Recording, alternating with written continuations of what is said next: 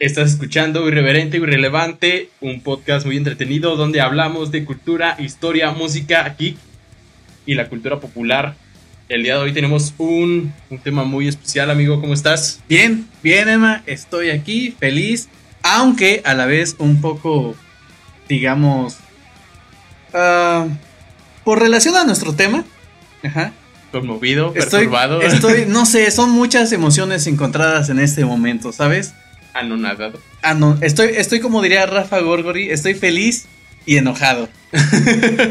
es un poco de todo. Pues el día de hoy les traemos un tema pues calientito y chingón.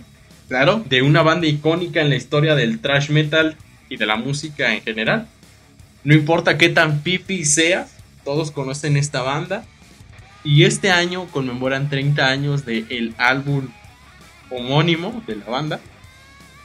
O bien conocido por los fans como Black Album, porque es negro. Claro. Así de fácil y de sencillo, ¿sabes? Bueno, en realidad, déjame, déjame contar una pequeña cuestión aquí. Eh, el disco en realidad se llama Metallica, tal cual. Pero por la portada que nada más decía Metallica en la esquinita y una serpientita ahí como media escondida Y todo el fondo negro en realidad pues se popularizó por el nombre de Black Album, ¿no? Aunque el disco se llama Metallica. Exacto. Entonces vamos a hablar de esta banda que en estos días está creando un nuevo álbum llamado Blacklist, que tiene importantes y tanto polémicos participantes, ya que son 53 covers de artistas distintos en géneros y nacionales distintos. Sí, de hecho, en realidad, como lo acabas de decir, son 53 artistas que van a participar en este, en este eh, pues, como colaboración de covers, ¿no? Para generar de nuevo un, un disco que tan solo tiene 12 canciones. Sí. Entonces, obviamente vamos a escuchar eh, la misma canción 10 veces probablemente. En sus distintas versiones. En distintas En versiones. sus distintos idiomas. No sé si idiomas, porque Sí. todavía no. Sí, incluso de hecho, este, em, por ahí ya han sacado eh, Metallica. Si tienen oportunidad de verlo en su página oficial, eh, tienen un video donde presentan precisamente este, cuáles son algunos de los artistas y un pequeño fragmento. Estamos hablando de dos, tres segundos exagerando de cómo están interpretando, cómo van interpretando la canción. Entonces ahí mismo podemos apreciar de que sí se está presentando hasta con el, mismo idioma. En este caso hay idioma en español e idioma en inglés. De hecho, ahorita ya han presentado tres títulos. Hasta ahorita. Hasta dos. el momento van dos. Van dos. El primero es de Juanes, Es que correcto. es de colombiano, el vato. Mexicano, adoptado en México, porque se oye más su música aquí. Sí, claro. Y también eh, ahorita han participado cuatro este, en la segunda canción, que es Miley Cyrus, Sí. Elton John, Robert Trujillo y ¿quién era el otro? Es, sí, es, Vincent. Ah, sí, me parece que sí. Ajá, están estos cuatro. Con la primera, Juanes cantó Ah, y Chad Smith. a Chad Smith. Chad Smith también está incluido aquí con Miley Cyrus y Elton John Ajá. en esta canción. Y entonces Juanes aperturó con la rola De Enter Sadman. Enter Sadman, que es la primera del álbum. Y Miley, que fue la vocalista. Elton John, obviamente, con su épico piano. Robert Trujillo en el bajo, que es el actual bajista de la banda. Claro. Y, ¿cómo se llama el otro que acabas de comentar? Chad Smith. Chad Smith, ese no, no recuerdo. de que eh, la persona de la que estamos hablando, Chad Smith, es el baterista de los Red Hot Chili Peppers. Que nada más ahorita han sacado la pura rola, no ha sacado video musical ni nada. Pura, Eh, no, de hecho sí, ya hay Ya- ya video hay musical. video. En realidad este es un video que también van a encontrar si siguen a Miley Cyrus en su página de Bebo. Y este, y pues es un poquito... eh, es un video en donde van como tipo Spirit, el caballo indomable, ¿sabes? Mm, sí. Caballos y relojes, nada más. Es todo Eh. lo que hay en el video. Y un paisaje como tipo ah, vaquero. Pero pues nada, nada extraordinario. Pues- Pero tengo que admitir que la canción, aunque pueda parecer controversial o, o- o extraño, en realidad creo que es un muy buen trabajo por parte de este equipo. Es que la verdad sí sorprendió bastante porque vemos a esta Miley Cyrus de que viene del Turk y viene de hacer este sus perros De, de locochones. toda la polémica que carga de Miley estar en Cyrus. una bola de demolición a cantar una rolita de Metallica y a Sí. Juanes que viene de una de hacer cumbiones bien locochones Claro. y- pero que en su momento él creo que tenía una banda de metal Sí, de-. Juanes intentó, intentó pegarle al rock. De hecho, tengo que, que, desde mi punto de vista, en realidad me gustó mucho la interpretación de la canción que, que canta Miley Cyrus. Es la de Nothing Else Matters. Ajá. Eh, creo que tanto instrumentalmente como por la voz eh, manifiestan muy bien lo que representa la canción. Creo que la, que la están interpretando todos con un gran sentimiento. En el caso de Juanes, que interpreta la canción de Enter Sadman, desde mi punto de vista, claro está, este, considero que le falta más poder a los riffs, Sí, porque se siente una canción lenta. instrumentalmente suave y lenta. Ajá. Es correcto. Por la parte de la voz de Juanes, considero que intentó simular la voz de- del vocalista James Hetfield, pero este, creo que hace un buen trabajo en la voz. Sin embargo, en, en la cuestión instrumental, creo que creo que falló. creo que ahí le falló pero yo yo eh, pienso que fue más porque tal vez esta fue una producción del solo Sí, que la quiso hacer solo. Sí, sí, en sí. cambio de aquí que estaba Miley Cyrus, Elton John y Robert Trujillo, Robert Trujillo viene de esta banda y yo creo que fue más como de la mano de es que así se escucha Metallica y si le Ajá. incorporamos tu piano, tal vez podamos sonar así y tú la voz eh, modelarla de esta manera. Yo Claro. creo que fue más como esa colaboración entre todos y más de este Robert que pues, está en, ahí dentro de la banda. Creo, creo que hay algo muy importante. Este, muchas personas en general consideran que el hecho de, de sacar un cover de una canción. Siempre, siempre he escuchado personas que dicen. Es que necesitan sacarlos tal cual la banda de, de- de rock. O, o, perdón. Tal cual el artista original. Sí, no, Yo, pero- yo, en la, yo en lo personal considero que no es completamente cierto eso. ¿Por qué? Porque el chiste de que inviten a tantos artistas es conocer distintos géneros con la misma canción.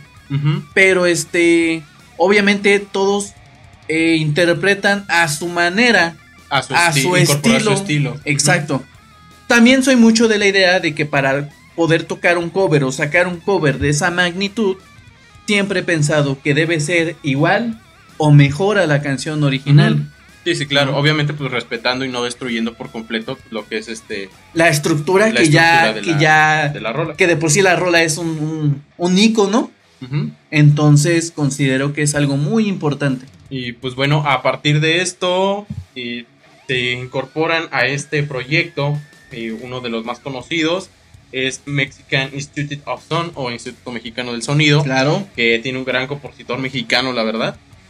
Tenemos a Jera MX, tenemos a Sam Fender, tenemos también a Mon Laferte, Dave Graf, Kobe Bright, Cage the Elephant, tenemos a Las Cash, Beatles, Ba- Darius Rocker, Chris Stepjohn, Tapla, Tapla, ¿Lo dices tú? Creo que sí. Eh, J Balvin, Mark DeMarco, Wizard y el último era Gabriela y, Rodrigo y Gabriela. y Rodrigo y Gabriela. Bueno, en realidad, ya lo dijimos desde un inicio, son 53 artistas. Estos que comentas pueden ser a lo mejor de los, de los más importantes. Ya dijimos, ¿no? Eh, Juanes, Wizard, incluso Corey Taylor, que es el vocalista de Slipknot. Ujú. Este, Las Hash, Pepe Panda. Está Pepe Está Panda, Pepe güey. Panda, José Madero está también incluido en esta lista. Este, ya lo dijiste, J Balvin, Miley Cyrus. Bueno, en realidad, eh, Rodrigo y Gabriela, hay, hay muchísimos artistas que incluso yo mismo, eh, si han visto, yo creo que las redes sociales en estos días Sí. unos buenos momazos por ahí, este, sí saca un poco de onda, ¿no? El hecho de que inviten a artistas del estilo de J Balvin, ¿no? Sí. Del estilo de a lo mejor de las Hash, del estilo de, de, de, de Juanes, de Mona Ferte. Mon Laferte, mm, o sea, no tengo nada con ella, pero la verdad es que no soy su seguidor de ella porque todas sus rolas se oyen igual. Y me ser. causan como esa, esa huevilla porque son siempre bien dolidas y... o sea, yo creo que va a agarrar una de las tranquilas de Claro, estoy, estoy seguro que, que en la mayoría, eh, en- que si se avienta la de, eh, la del hombre de arena, eh, me va a cerrar el hocico, pero creo yo que en este, en este álbum, en este blacklist que van a sacar, este, van a agarrar las canciones más populares de la banda en este disco. Que estamos hablando de Enter Sadman, estamos hablando de Nothing Else Matters, estamos hablando de um, uh, Wherever Where I Roam. Me parece que The Unforgiven probablemente también está en este Sí. disco, si mal no me equivoco. The Got a the Pilot, que también es muy importante para ese disco. Claro, entonces, este, bueno, eh, vamos a encontrar muchísimos, muchísimos covers de estas canciones. Vamos, vamos a darle la oportunidad. Vamos a darle la oportunidad, aunque eh, estoy seguro que nos vamos a llevar dos que tres sorpresas tanto muy buenas como a lo mejor un poco extrañas en Va- este aspecto. Vamos a regresar el día 29 de septiembre. Por esas fechas. Por esas fechas saldrá el 28, ¿no? El disco. sí, me parece que sí. Vamos a volver el 29 a ver qué tal, las sorpresillas por ahí. Pero pues antes que nada, si todavía tú conoces a Metallica, hoy te lo vamos a presentar un poquito más a detalle.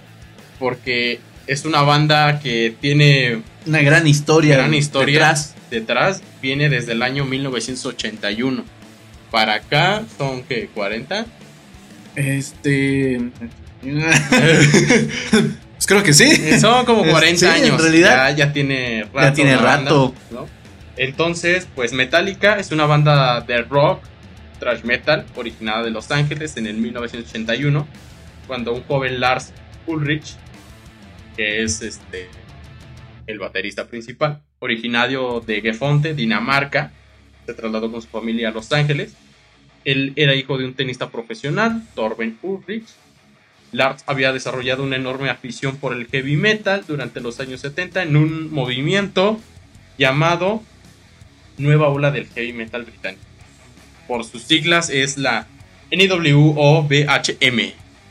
LGBTBH. Mm, Sí, fueron antes de que existiera eso también lo tenían los metaleros. ¿no? Vaya. Entonces su jefe se muda a Estados Unidos para incorporarse a la carrera profesional del tenis e, e inculcar a, a Lars, digamos que la profesión familiar Claro. de tenistas, pero pues Lars tenía diferentes planes. Él le gustaba mucho la música y tocar su batería y estarle duro. Así que pues se la pasaba practicando la mayor parte del tiempo en vez de estar practicando tenis, practicaba mucho su batería. Porque se encontró que aquí en Estados Unidos había más competencia que allá en su pueblo. güey. Claro, sí. Entonces eh, siguió practicando hasta que se animó y publicó en un anuncio en la revista Recicla que cuando por fin él solicitó un guitarrista para formar la banda de rock. Así es. Entonces aquí eh, obviamente él puso como explicación que tenía que ser influencia de este movimiento metálico del heavy metal. En específico a sus, los- sus bandas que le gustaban, que era Diamond Head, Def Leppard, Iron Maiden, Tigers, Tigers of Pan Tank, que eran como sus favoritas de ese güey. Ok. Quería como esa inspiración. Que claro, con el futuro pues vemos que no tuvo nada que ver No, con tomó eso. un rumbo completamente distinto. Ajá. Por su parte, el joven James, James Hetfield, el actual vocalista guitarrista, guitarrista. de la banda, o es, era un joven con ascendencia alemana, inglesa, irlandesa y escocesa. Sí, estaba campechano. Estaba campechano. Por eso es güero y pelirrojo. Sí, en cierto está- punto se le ve. Tiene rasgos muy extraños, pero sí. Este güey la tuvo más difícil. Eh, tuvo una familia muy apegada a grupos de ciencia cristiana.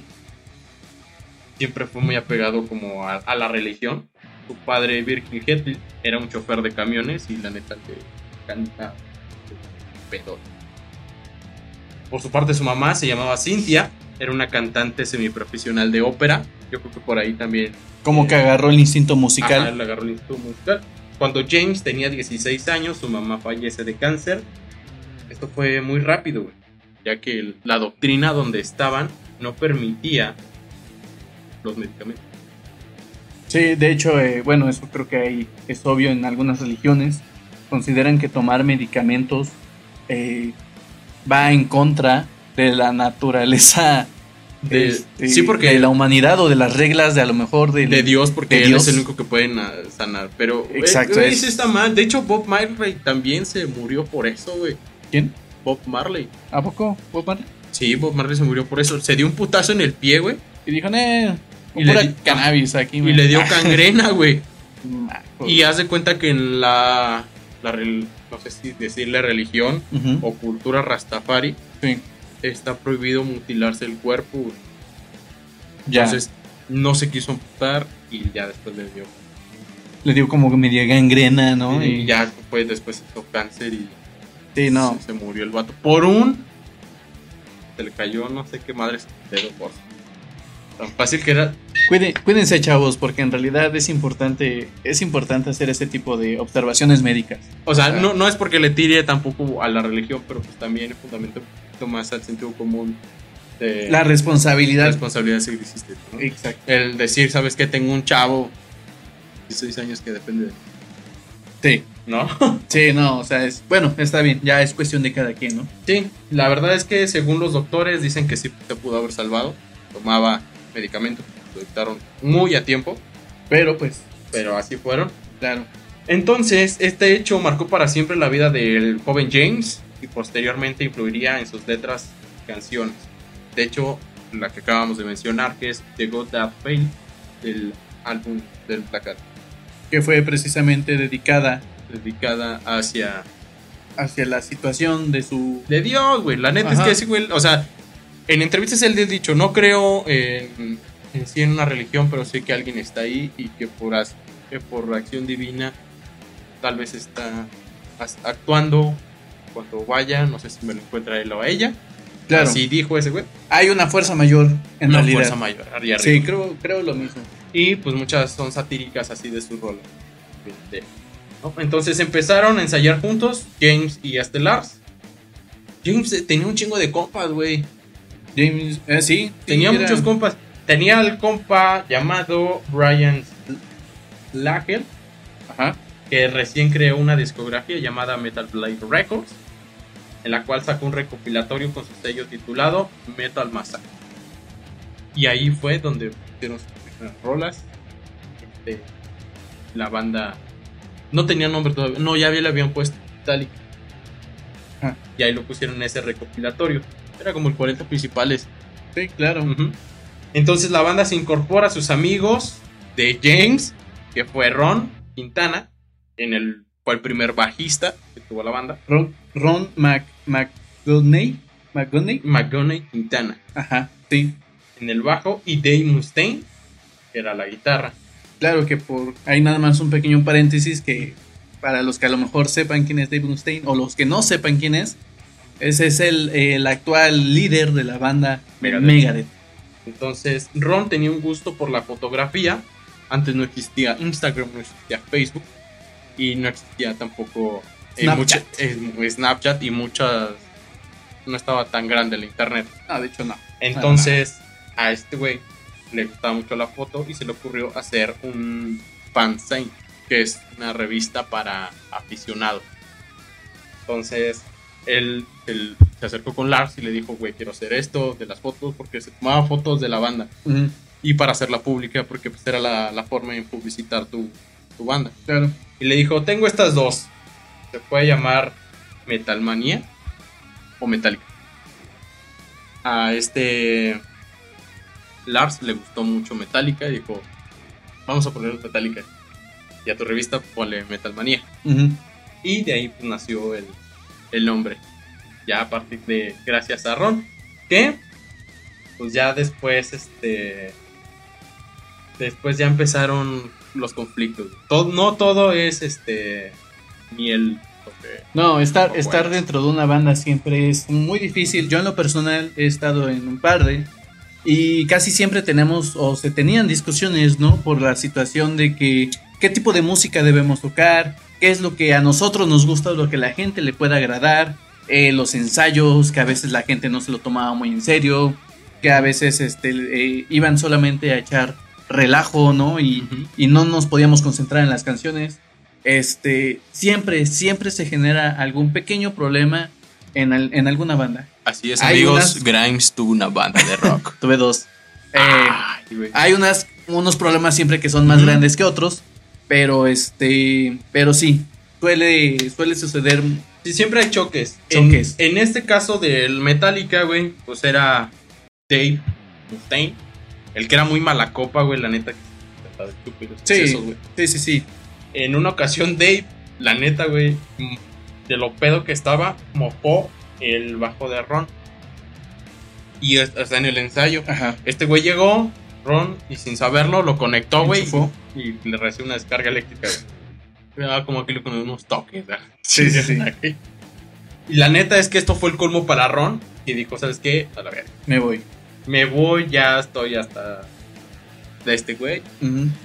Entonces, aquí en esta parte de la historia se incorpora el legendario y uno de los mejores bajistas de la historia, Cliff Burton. Cliff Burton, de hecho, este grande, grande Cliff Burton, en realidad es, es una es una pena, ¿no? Su historia. Y ahorita, ahorita vamos para allá.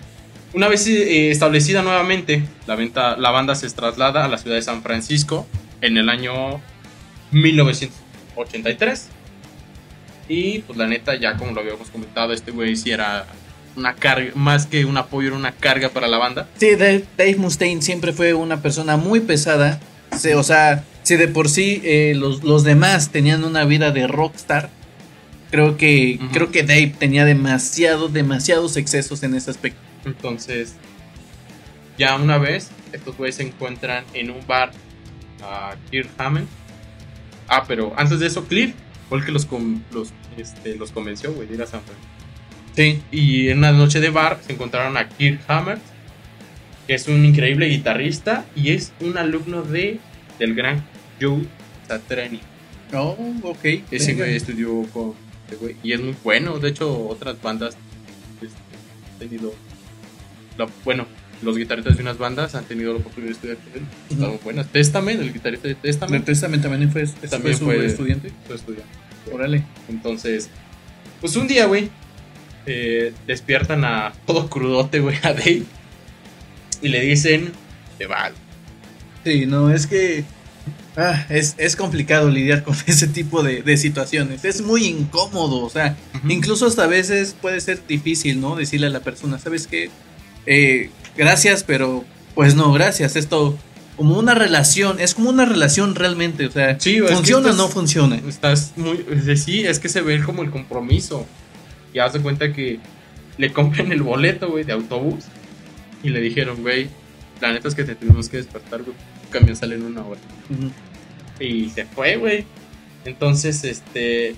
Ya la banda se encontraba en grabaciones del disco Kill Em Out. Kill 'em all, ahí está correcto. Ajá, que es el primero, es el del puñito rojo, Así es. eh, del cual, pues Dave, la neta, sí escribió la, la gran parte del disco, güey. Sí, de fue, hecho. fue lo que más coraje le dio ese güey. eh, sí, él participó muchísimo en, en- en este disco.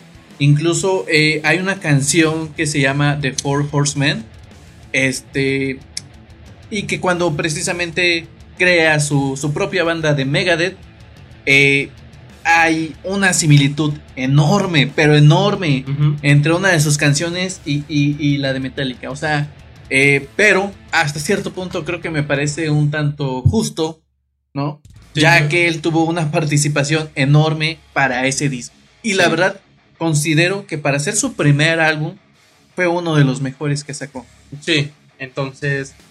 La verdad es que, o sea, sí se me hace grosero, güey, por parte de esos güeyes. ¿Por qué no comprarle el de avión? bueno, pero la neta es que todo es parte del destino y recuerda que también tenemos como el karma instantáneo. Sí, Entonces, en estas 48 horas de viaje, güey, fue pensando y vio un folleto que decía eh, las muertes en el extranjero y ahí venía el nombre de Megadeth, que significa muertes por Dios. ajá. O sea, que estaban muriendo muchos en la guerra en ese momento y pues de ahí se le ocurrió el nombre y digo, Vendetta, Vendetta. Vendetta por mi papa. mi papá. ¡Vendetta! ¡Vendetta! ¡Vendetta por mi papa! De hecho, de hecho, sí. eh, creo que, que tuvo un.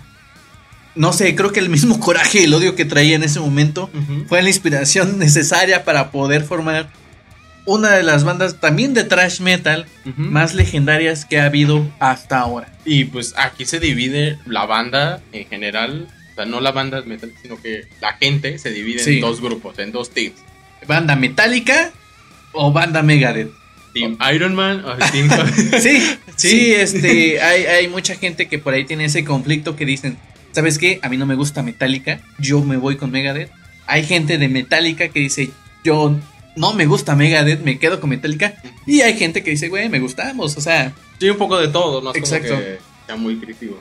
Pero pues ya es cuestión de gustos, ya es cuestión de que las escuchen. Eh, voy a poner un, vamos a poner un playlist en Spotify por Sí, ahí claro. para que escuchen ahí este, las diferencias entre las dos. Y pues una vez iniciada la banda más emblemática del thrash metal, amada y odiada, que es como el América de bandas de metal.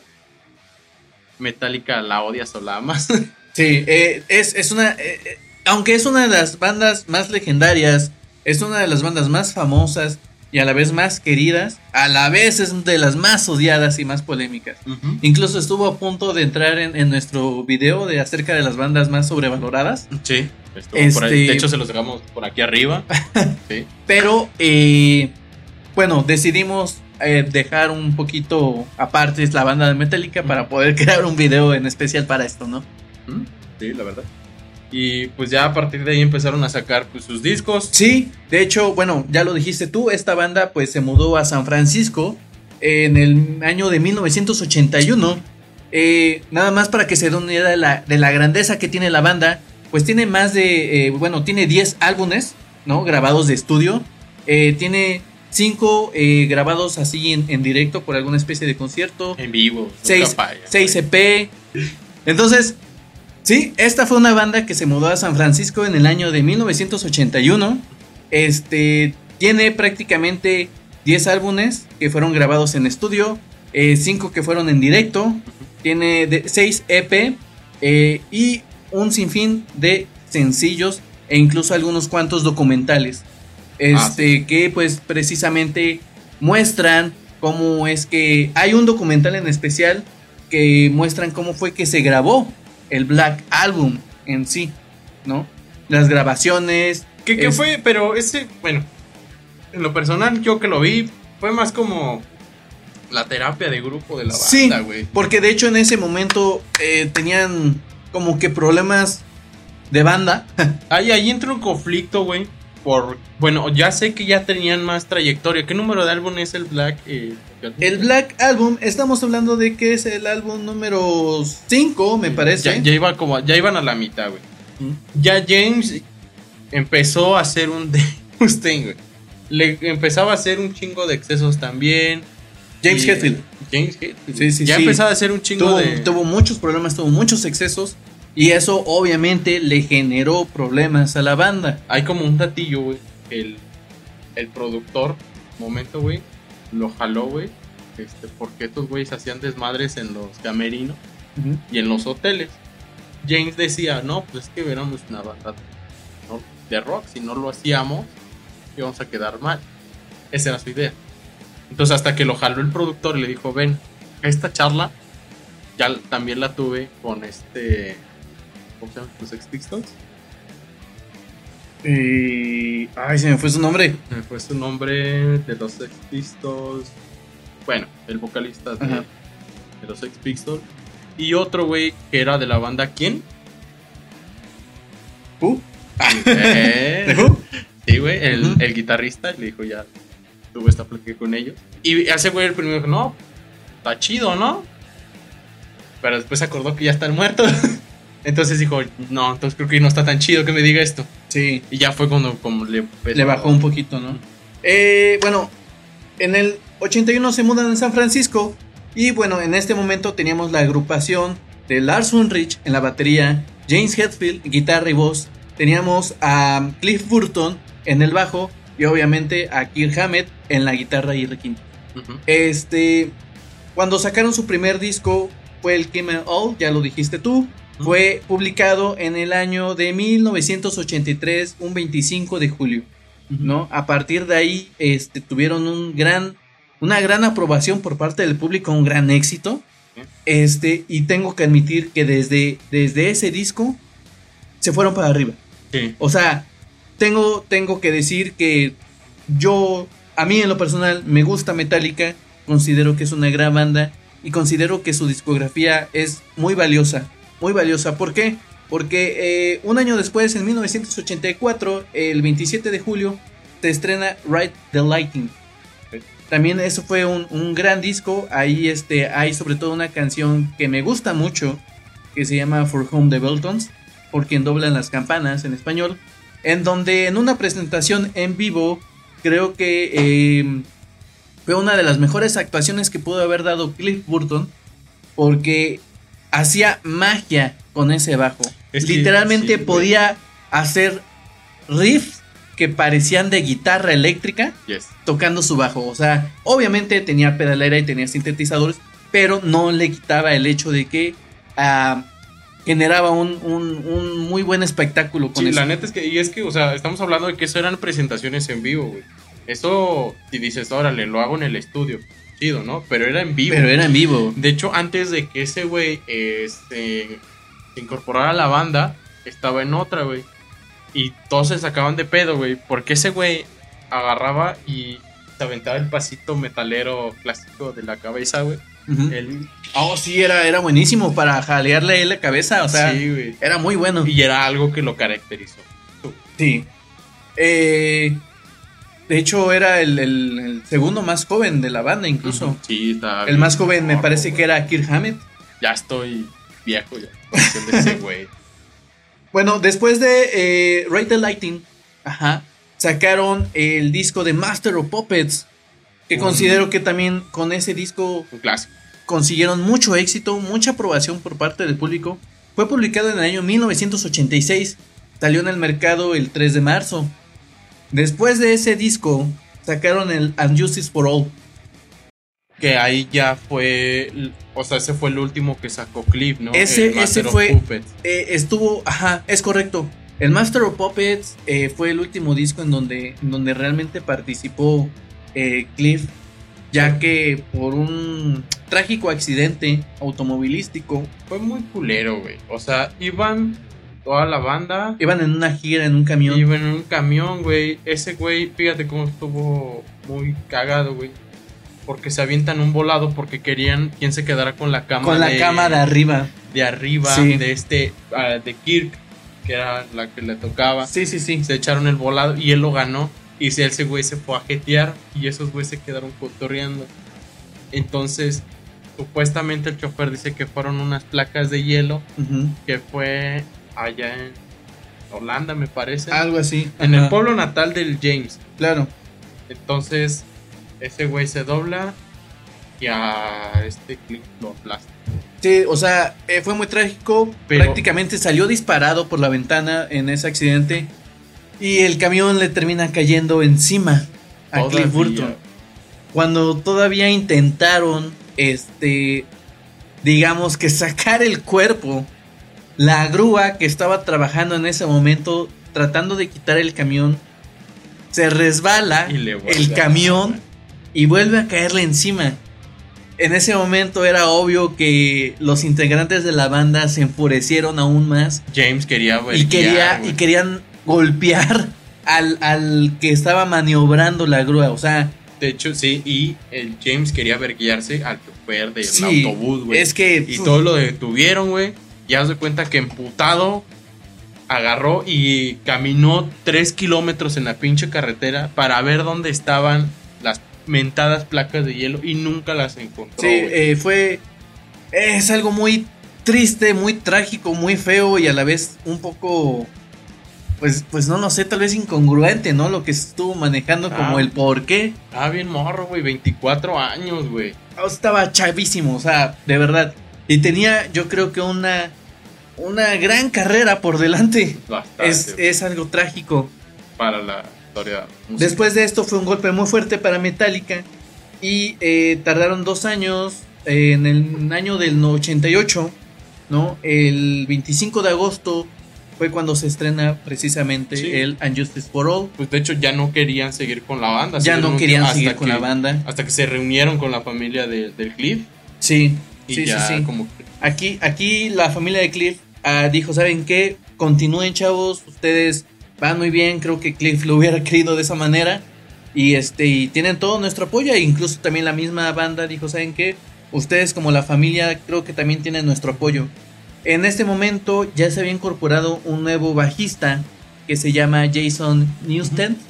De hecho, an- antes de, de seguir con este, güey, eh, un datillo por ahí.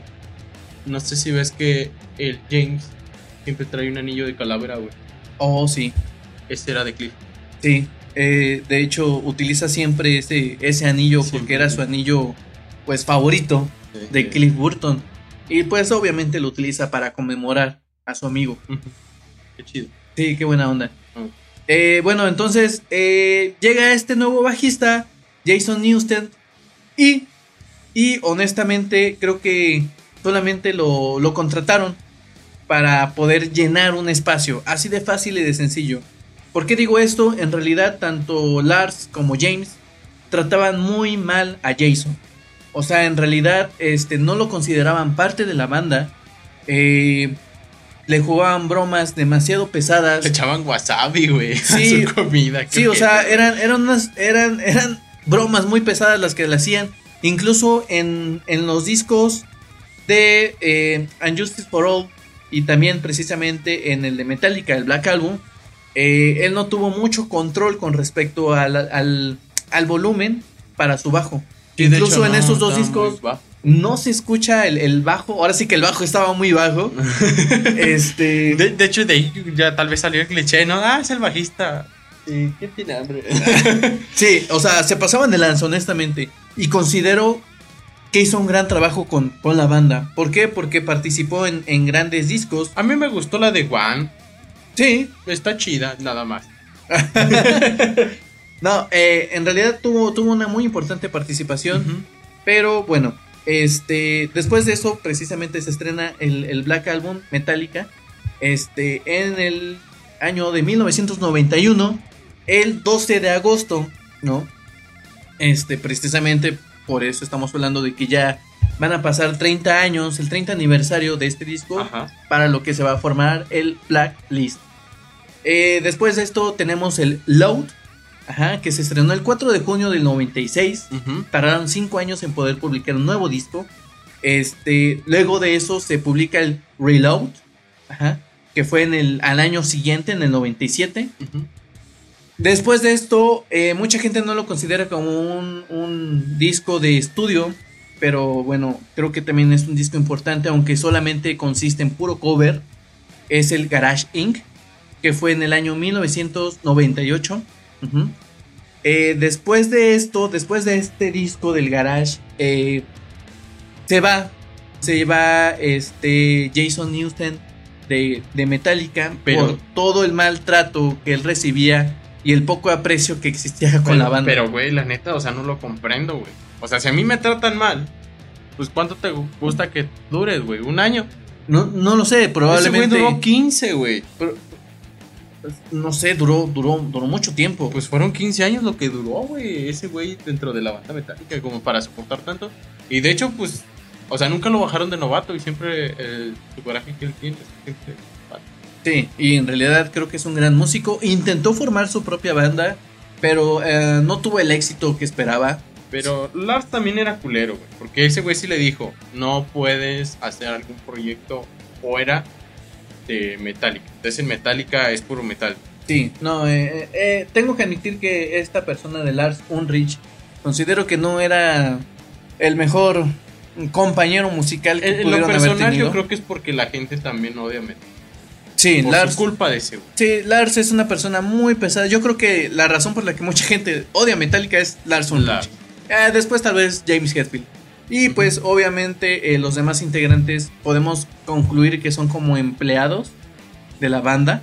Sí, Porque aunque- actualmente sí. Kirk, Kirk no. Sí, Kirk también. eh, mira, Kirk es Pero una sí. persona muy pasiva. Y le da como por su lado a esos güeyes. Sí, es así como que ah, queremos Lars y, y James son los líderes. Ellos deciden qué hacer. Y Kirk nada más dice, sobres, ahí voy. Sí, no, o sea, sí. él lo sigue, por eso yo creo que ha durado tanto tiempo en la banda. Ajá. Este. Se dio Pero a respetar, pero tampoco se mete con ellos. Así como que no me estoy metiendo contigo. para que no me vengas a joder a mí. Sí. Bueno, después de este disco y de la, de la em, separación de, de este eh, Jason, pues obviamente eh, incorporan a... Déjame leerlo porque es un nombre un poquito largo. Roberto Agustín Miguel Santiago Samuel Trujillo Veracruz. Más conocido por el público como Robert Trujillo. Me dicen el Trujillo. El Truji. compas. El Betito. El Betín. Es, tiene un nombre extenso.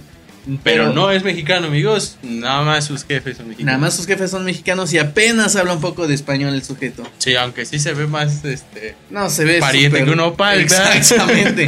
Está horrible el hombre, pero eh, desde mi punto de vista no considero que haya sido el, el- el mejor bajista que hasta el momento ha tenido la banda. Pero ya se considera parte de ello. Du- Pero ya, ya- ha durado más que el. O sea, está en la banda desde el desde el año 2002, 2003, por ahí así. 2000, 2002, güey. En el 2001 se sane y en el 2002 entra este güey. En- Él era bajista de este güey, ¿cómo se llama? De Lossy.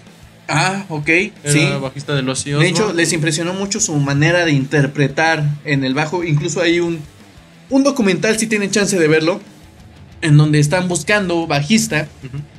Y obviamente durante las grabaciones se impresionan con la interpretación de Robert. Creo que ese güey fue el 39 de los 40 que estaban. Y, y- y creo que les gustó mucho su trabajo. Tiene un estilo flamenco muy interesante. Porque también sabe tocar la, la guitarra al estilo flamenco. Y, y es que, o sea, no. Es que ese güey normalmente. O sea, es aquí, güey. Sí, aquí, tiene un aquí. estilo muy curioso. Ese de- güey la agarra hasta acá, hasta la a- rodilla. Hasta abajo, o sea, se puede ir en el piso, arrastrarse y... A mí en lo personal, cuando he, he tocado el bajo, me gusta tocarlo, claro, en la parte inferior del cuerpo. Tenerlo aquí como a lo mejor lo hacía, no sé, Paul McCartney de los Beatles. Ajá. Ese sujeto se la pasaba aquí, ¿no? El, el bajo es muy cómodo tenerlo abajo. Pero Trujillo lo toca en el piso, o sea... sí, o sea, hasta abajo. Se pasa de lanza. Entonces, bueno, participó para el disco de Sweet Danger, que fue publi- publicado en el año 2003, el 5 de junio. También estuvo, obviamente, hasta la fecha, ha estado participando en los siguientes discos, que fue en el Dead Magnetic, ajá, que salió a la venta el 12 de septiembre del 2008. Ujú. Y por último, pero no menos importante, donde tal vez considero que Metallica retomó bastante de su esencia desde del thrash metal Pues original. es que fueron cuatro discos que nada más, ¿no, güey? A partir del, de la estatuita, ¿cómo se llama el último? que- Pues creo que, ajá, porque de la, la estatua donde está la, la mujer de la balanza, de la justicia, es el Injustice for All. Ese. El disco de Metallica, el Black Album, fue considerado un disco un tanto fresa. De hecho, güey, ah, pues haz de cuenta, güey, en el Justice for All, que fue la canción de One, el primer video musical de la banda. Sí. Un vato, güey, estos güeyes eh, comentan la película, no recuerdo el nombre de la película documental que... De la guerra, ¿no?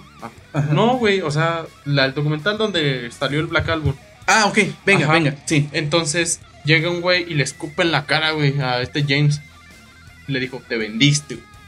Me dijiste que nunca ibas a sacar un video musical. Te, Te vendiste. convertiste en lo que habías jurado Des- destruir. Y luego, güey, o sea, es que sí tuvieron varias polemiquillas, güey, porque después, güey, cuando se cortaron el cabello, güey, toda la banda, ah, que por qué, No, sí, güey. o sea, la- se dice que se popeó, Ajá, o sea, que es- se fresearon completamente. Por eso es que lo que acabas de comentar, después de la Injustice for All, tu nivel en el, en el aspecto de trash metal como tal disminuyó bastante.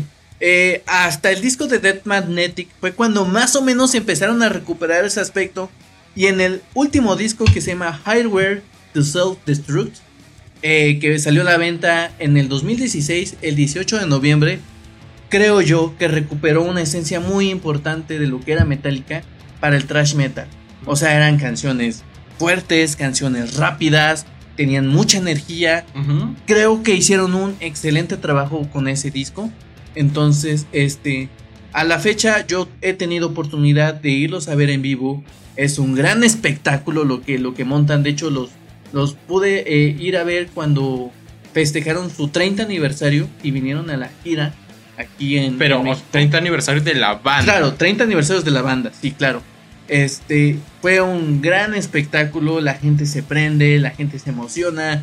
Creo que creo que saben conectar con el público, así que por eso se respeta muchísimo Metallica porque tienen una gran producción detrás de todos sus conciertos en realidad. Pues te diré que ha sido a, a prueba y error, güey.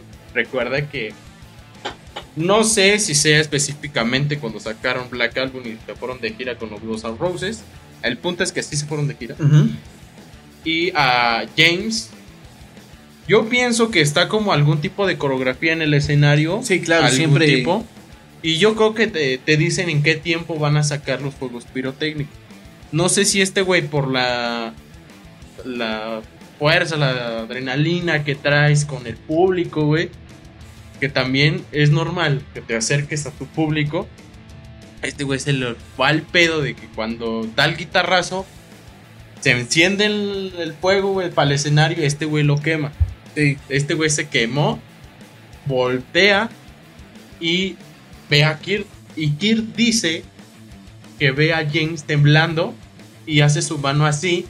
Y Kirk nada más ve cómo le van saliendo las ampollas, güey, de las quemaduras, güey. Sí, no, fue, fue, fue algo trágico. Esto también, por ejemplo, le sucedió a Michael Jackson en uno de sus conciertos. No, fue con que estaba grabando en Pepsi, güey. De Pepsi. Así. Sí, güey. Bueno, también se incendió. O sea, vamos, suceden accidentes como el de Maná. ¿Te acuerdas del de Maná? Se anidaron en su pelo y en sus labios.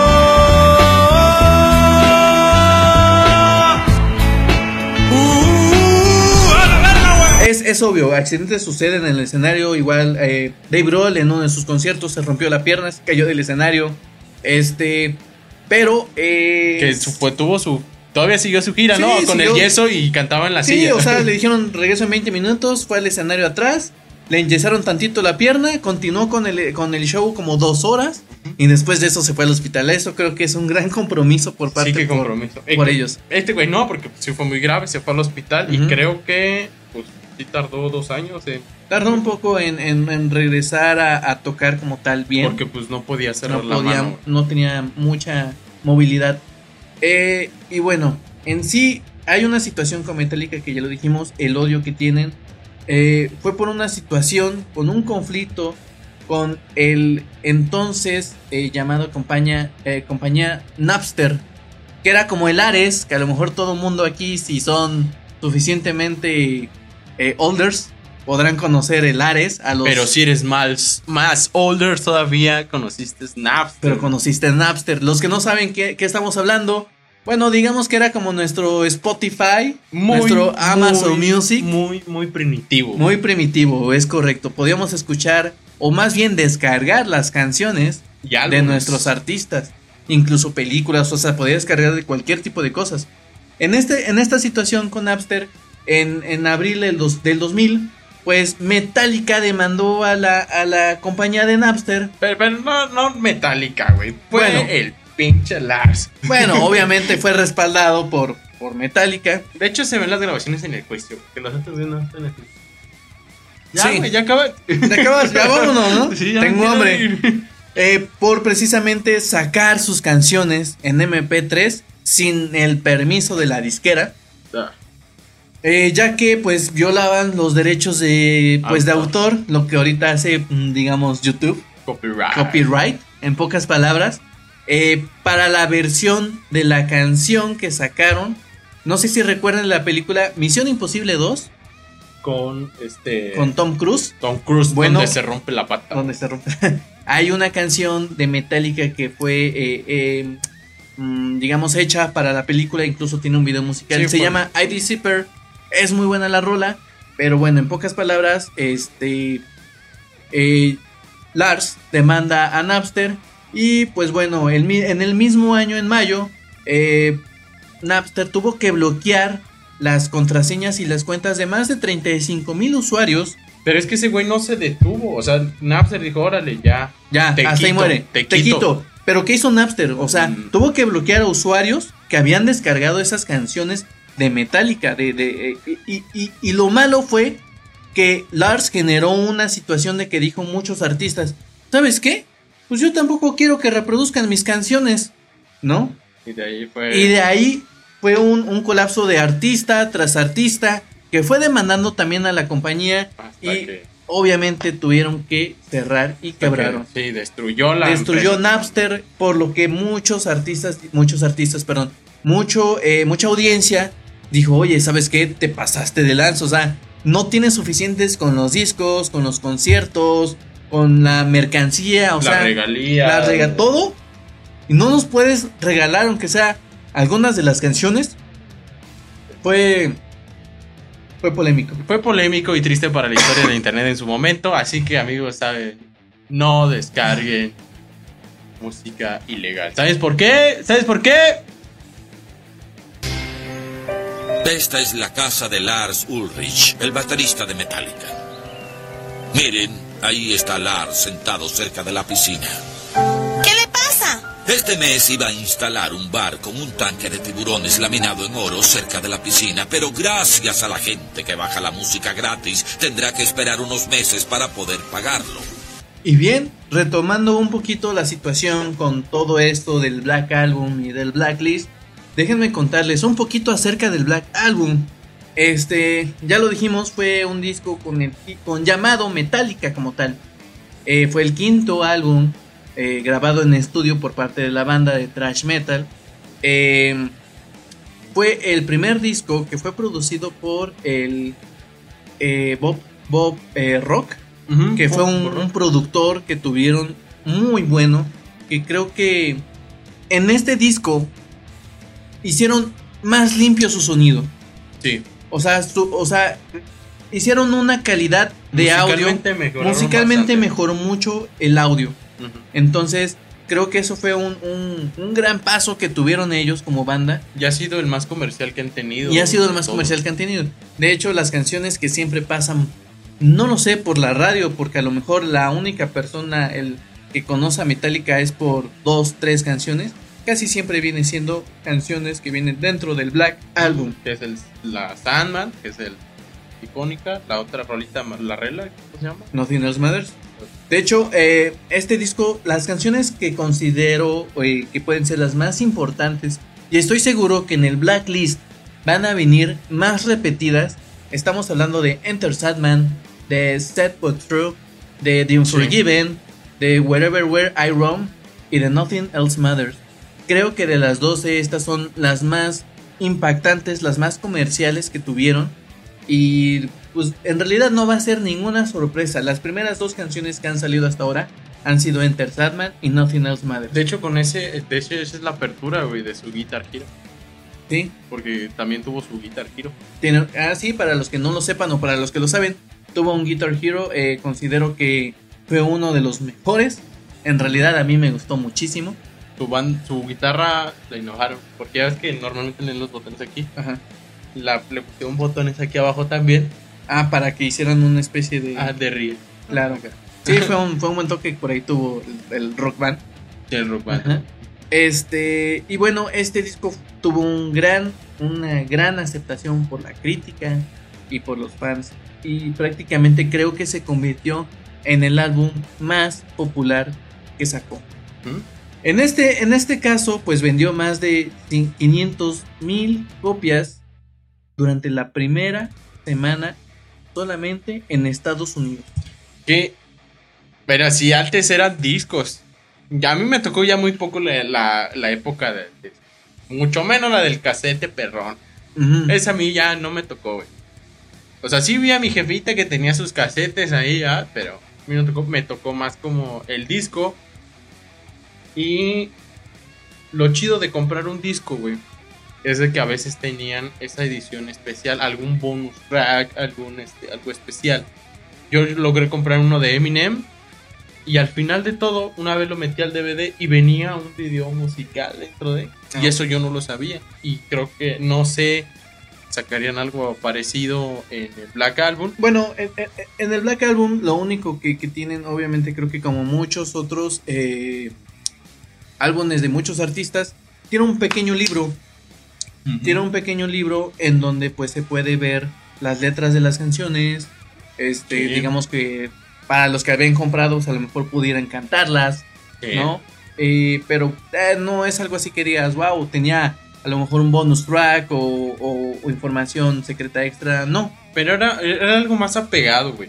Más apegado a ir a comprar el disco físico y el cuidarlo y... De hecho, para los que a lo mejor lo recuerden, no sé si si tuvieron oportunidad de ir a donde vendían los discos y tenían como 3, 4, 5 postes en donde tenían unos audífonos Y ahí. y ahí tenían tu disco favorito, el, el, el hit del momento. Tú podías ir, te ponías los audífonos y podías escuchar incluso todas las canciones. Y tú podías decidir si podías comprar o si querías comprar el disco o no. Ah, pero ese era en Estados Unidos. No, aquí, está- también. Aquí estaba en Plaza del Pulque, güey. Bueno, Plaza del Parque. Pero aquí también se podía, o sea, y, y- y Pero- prácticamente así era como antes, era como, como podías conocer las canciones del disco antes de comprarlo. O Hoy en día, artistas nuevos, o artistas nuevos, hoy en día todavía este, se pueden comprar discos, incluso hacen acetatos, obviamente Ah, ya, pero bien caro. son colección solamente. Pero ¿qué, qué es lo que hay hoy en día?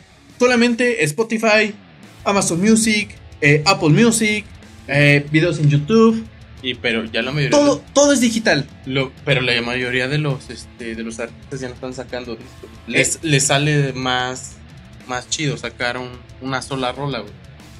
Porque se vuelve un hit y monetizar más. pero bueno, es, es Ahorita triste. Metallica pues es lo que quiere hacer con esto, cambiar el formato totalmente y ver que con los discos todavía se puede. Y creo que algo chido, güey, de este Black Album, desde que en realidad no es por nada más por el dinero, Dineros. Eros, sino que es por una buena causa. Es correcto. Eso fue lo que conmo- me conmovió. Y pues bueno, retomando un poquito el tema acerca de lo del blacklist, este, ya sabemos que, ya lo dijimos 20 mil veces, es una cuestión de que es el aniversario, de- el 30 aniversario, ¿no? Del Black Album. Y, y un dato que me parece muy noble e interesante con respecto a este, a este nuevo título, a este blacklist, es de que todos, eh, todo lo recaudado se va a ir a un beneficio ¿ah? que se llama All with My Hands. Sí. Prácticamente, este, creo que es un, un- un gesto muy, muy noble, tanto por parte de todos los artistas que están participando Y todos En los este, 53 artistas. en este, en este nuevo álbum y de igual manera de Metallica. Porque dicen, ¿sabes qué? Este, nosotros no vamos a, a tener ninguna recaudación. Nadie va a tener ninguna recaudación. Y todo se va a ir a esta campaña, a esta fundación. ¿Cre- ¿Crees que sea esto más que nada como una este, campaña de marketing Ah, claro, claro, eh, claro. fantasma, güey? Sí, mira, eh, hay algo que, que considero muy importante aquí. Este, uno, están tratando de celebrar uno de sus discos más famosos que han tenido. Dos, eh, es algo muy eh, noble que generen una recaudación que considero que va a ser muy importante. Sí, ¿no? muy importante, pero que también quiere ponerlos en el mapa Pero- nuevamente. Pero exactamente, es el tercer punto. Eh, hoy en día la música ha cambiado generación tras generación. Sí. Eh, mi abuelo escuchaba un tipo de música, mi padre escuchaba un tipo de música, yo Beatles, escucho un tipo de música. Exactamente, o sea, ha ido evolucionando y hoy en día creo que nuestra generación se encuentra en un, en un género más, ah, digamos, fresco, ¿no? ¿En qué me Sí. refiero? Tenemos lo que ahora viene siendo el reggaetón, lo que ahora viene siendo el K-pop, lo que viene siendo las baladas pop, Sí. que está bien, no voy a juzgar el tipo de, de música que les gusta escuchar. Sin embargo, eh, creo que es una estrategia, no sé si muy inteligente o muy desesperada por parte de Metallica, el hecho de querer que los artistas de este tipo de géneros Para- que se sí, escucha hoy en día, para llegar a las nuevas que generaciones. quiera llegar a las nuevas generaciones. Es correcto, ¿a qué voy? De que prácticamente si estamos hablando de que un J Balvin, que un eh, Pepe Panda, que unas Hash, este, toquen este tipo de música, ¿no? Eh, a lo mejor los que son fans o los que siguen a estos artistas, escuchen la canción y digan, caray, oye, esta es, es, es un Está- tema interesante, está, está muy padre, está muy bonita o lo que tú quieras, vamos a escuchar lo original. Y es que, o sea, la neta, Metallica se ha, se ha desaparecido totalmente del radar. ¿Y en qué, en qué forma lo digo? O sea, tú como fan dices, no, ¿cómo crees? Yo en mi playlist, Metallica. Y conozco gente que escucha Sí, Metallica. y- pero, pues, fuera de ahí, o sea, no escuchas a un morrillo decir, ah, no manches, esta rola de Master of Puppets está muy chida. Y la verdad es que es algo verídico que lo, me, o sea, me acaba de llegar el 20 hace rato porque estábamos en la producción y queríamos comprar unos pósters Para ponerlos de fondo. Y fuimos con la señora ahí en el mercado que siempre vende pósters. Somos pobres, vamos al mercado. Aquí México bonito y México querido. mágico. México mágico. Y ya no tenía. ¿No? Ya O no sea. Yo, yo me acuerdo que antes se podía ir a, a donde, bueno, hoy ya no se compra tanto, pero el, el típico vato que tiene sus combiones, ¿no? Ahí en, en los discos. Y llegas y le dices, oye, ¿qué tienes de rock? ¿No? Y puedes encontrar bandas como Metallica, como Def Leppard, como Black Sabbath, como Maiden, eh, como Judas Priest. Sí. Y, y hoy en día apenas tienen algo como tipo Kiss. Y sí, fue lo que nos dijo. O sea, dije, voy a comprar nada aquí. No, ya no hay. O ya no hay. ya no hay. O sea, ya lo más parecido que nos dijeron es Kiss. O sea, es- Y, y no estamos diciendo que sea malo Kiss, pero no tiene nada que ver con lo que vamos a hablar. O sea, no, y, y, y, y que quede conste, eh, obviamente no vamos a ir a una plaza, o sea, si vamos a una plaza comercial y entramos a una tienda de música, claro que vamos a encontrar discografías de los artistas. Pero es que claro ya sí. tampoco hay muchas. Pero, pero ya hoy en día la gente tiene un nuevo gusto musical que creo que viene siendo parte de la evolución. no sé si sea la era digital y también sea como un poco, tal vez tocarlo en, en otro video, que es la, Perro intenso. la apropiación cultural, güey, que, Sí. estamos, que está tomando este pedo, que ya el rock ya es más como para old school, de, hablando de una Sí. generación de treintañero, así. Ya, mira, ya lo dijiste tú. Eh, si tú le pones a lo mejor una canción eh, de una banda, por decir un nombre ahorita, a um, Iron Maiden, a un niño de tal vez 8 años, no te vas a ver ni siquiera quién es, cómo se llama la Nada, absolutamente nada. Podría ser algo completamente nuevo para él. E incluso eh, estoy casi seguro que quizá ni siquiera le presta atención. Pero ponle un J Balvin, ponle un Bad Bunny, ponle un este. eh, ¿Cómo se llama? La, eh, era MX, que Ajá. es como que ahorita. o sea, en, en realidad, esto es lo que, lo que escuchan. Y creo que esta es una medida, como repito, no sé si inteligente o desesperada por parte de, de Metallica, de tratar de que las nuevas generaciones de alguna manera conozcan este género musical. Que, o sea, personalmente yo creo que, esperemos que sí, güey. Es, es un género que ha, que ha vivido en todo lo que es que he transcurrido en mi vida. Y, y que la neta, fuera de nada más decir, ya, es puro ruido, eh, va con un sentimiento más allá de, eh, y las rolas y las composiciones no eran tan, vas, tan fáciles como son ahora, güey que ahora ya nada más es más fácil sacar una sola rola y serte el hit del momento Que sacar todo un álbum. que sacar todo un álbum. Es decir, son 12 canciones en las cuales nosotros, cuatro personas, ponemos sudor, crear- sangre, gloria, o sea, como esta es una película, ¿no? ponemos de todo eh, nuestro nuestro amor, nuestro empeño, nuestro esfuerzo, nuestro trabajo, todo Ajá. para generar un álbum, 12 canciones, ah, sí, es cierto. 53 artistas, no, ya, en serio, fuera de broma. Este, para poder crear algo que podamos transmitir hacia nuestro público, hacia nuestras personas, para que la gente nos conozcan, para los que ya nos conocían, que nos sigan queriendo más, o sea, Sí.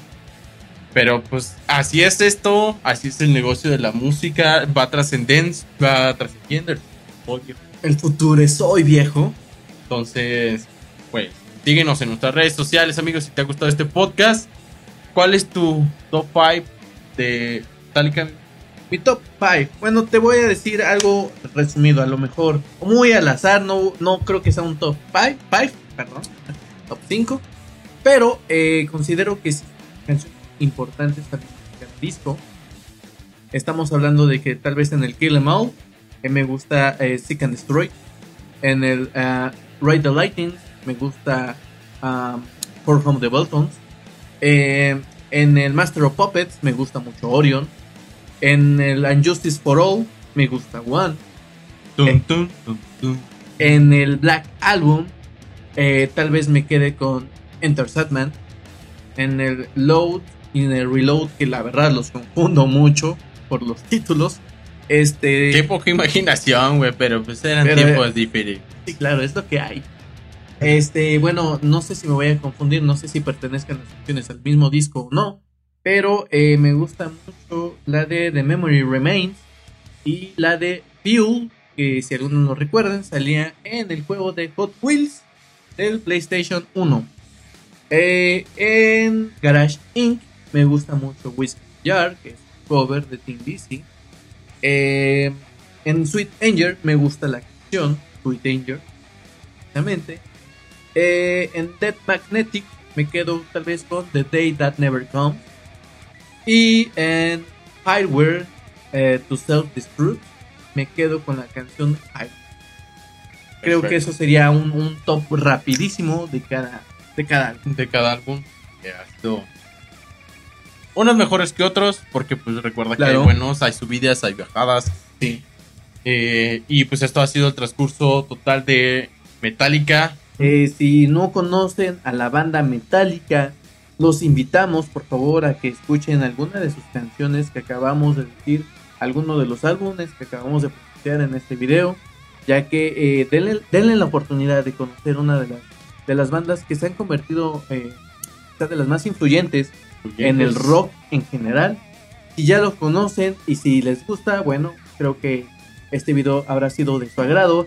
Para los que no les gusten y digan yo soy Team Megadeth, bueno, este, pues, eh, como tierra. Ah, no es cierto, es broma, es broma. Este, pero vamos, denle la oportunidad de nuevo. O sea, yo sé que a lo mejor no les puede gustar, pero estoy seguro que pueden tener un gusto culposo tal vez con ellos. Sí. Y dos que tres canciones van a decir, ah, sí está bueno.